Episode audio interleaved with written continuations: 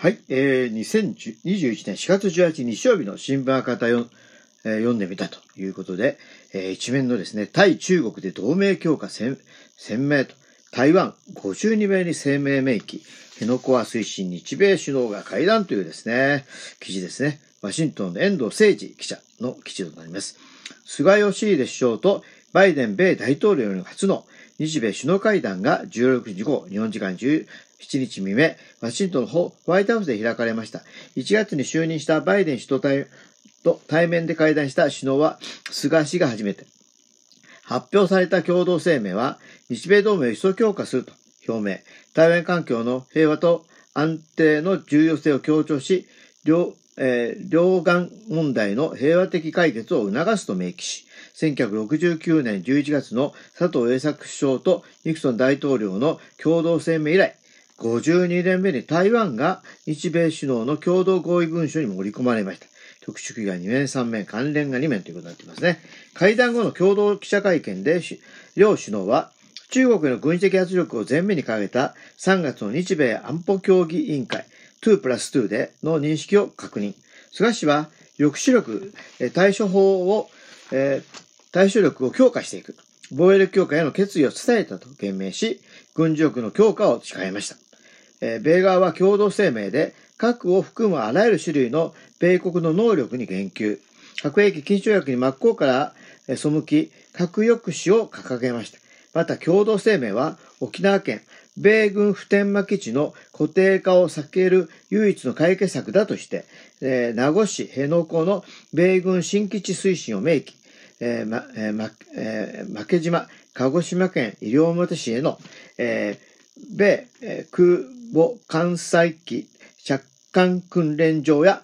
在沖縄米海兵隊のグアム移転など基地強化を掲げました。さらに米軍思いやり予算特別協定について有意義な多年、えー多年度の合意を締結することが盛り込まれました。両首脳は東シナ海、南シナ海における中国の力による現状変更の試みへの反対で一致。共同声明で新疆ウイグル自治区と香港の人権状況をめぐり、深刻な懸念を共有すると明記。え北朝鮮の核、えミサイル開発や日本人拉致問題に言及し、ミャンマー情勢について懸念を表明しました。両国首脳は経済や新型コロナウイルス、気候変動でも合意文書発表、高速大容規格大容量規格 5G と、えー次世代規格 6G の最先端通信技術開発に日米で4計45億ドル、約4900億円を投資することに合意し、中国とのハイテク分野での競争に共同で対抗する姿勢を示しました。半導体を含む機敏なサプライチェーン供給網や需要技術の育成、保護での協力も一致しました。共同会見でバイデン氏は最先端技術への投資は先制主義ではなく民主主義の規範によって管理されていると強調し中国との対抗意識をあらわにしましたということですね。まあ、これに対してですね、えー、シシ委員長が談話を発表していますのでそちらも読んでいきたいと思います。日本国民に危険と負担をもたらす軍事同盟強化の道に反対する日米首脳会談について C 委員長が談話と。日本共産党の C 和夫委員長が17日に発表した日米首脳会談についての談話は次の通りです。1、えー日米首脳会談の共同声明では、えー日米同盟を一層強化すると、日米軍事同盟を全面的に強化する方向が打ち出された。日本政府は自らの防衛力の強化を制約し、日本日米両国は抑止力及び対処力を強化すること、サイバー及び宇宙を含む全ての領域を横断する防衛協力を進化させること、えー拡大抑止、核の傘を強化することが明記された。沖縄県民が繰り返し脳の審判を下している辺野古新基地も相変わらず唯一の解決策とし、負けの、負け島の軍事拠点化推進で合意したことも重大である。さらに在日米軍駐留経費負担に関する有意義な来年度の合意を締結することが確認され、すでに約8000億円と世界に類のない異常な多額となっている在日米軍駐留経費負担を継続拡大する道が明記された。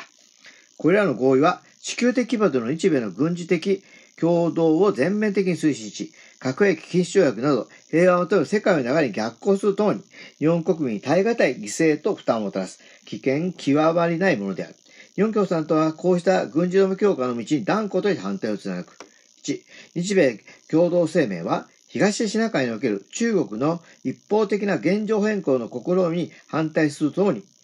南シナ海における中国の不法な海洋権益に関する主張及び活動の反対を表明している。また、香港及び新疆ウイグル自治区における人権状況への深刻な懸念を表明している。中国による東シナ海や南シナ海における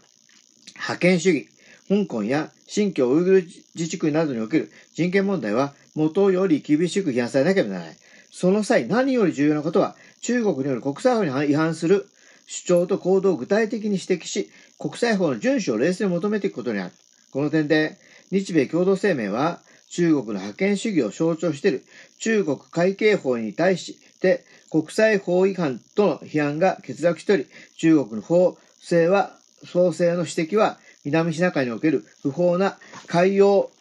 権益の主張にとどまっている。中国が行っている重大な人権侵害に対しても深刻な懸念を述べるだけで、この行動が世界人権宣言、国際人権規約、ウィーン宣言などの国際的な人権保障の取り組取り決めに反する。国際問題であるという批判が欠落している。これでは中国の覇権主義、人権侵害に対する本質的批判にならない。加えて重大なのは、日米共同声明が中国のこれらの問題への対応を日米同日米同盟の強化の文脈に位置づけていることである。国際法に基づく冷静な批判を書いたまま、軍事対軍事の強化を図ることは、軍事、えー、対軍事の危険な悪循環をもたらすだけである。日米共同声明は、台湾海峡の平和と安定の重要性に言及している。ここでも重、ここでも問題なのは、共同声明がこの言及を日米同盟の強化の文面に位置づけていることである。台湾問題の解決のためには、台湾住民の自由に表明された意を尊重すべきであり、非平和的な手段は断固として廃されるべきであって、中国が軍事的圧力、威嚇を強化していることに我が党は強く反対する。同時、日米同盟が台湾問題に軍事的関与する方向に進むことにも我が党は断固として反対する。台湾問題の解決はあくまでも平和的話し合いで行うべきであることをこの機会に強調したいということですね。本当にね、この、あのー、日米軍事同盟のね、強化っていうのはね、やはり結局日本を戦争の道に導くものだと、まあ、思いますね。えー、まあ、アメリカに対しても中国に対してもね、しっかりものを言う、そういう外交がね、日本には求められてるんじゃないかなというふうに思いましたということで、ここまでお聴きいただきありがとうございました。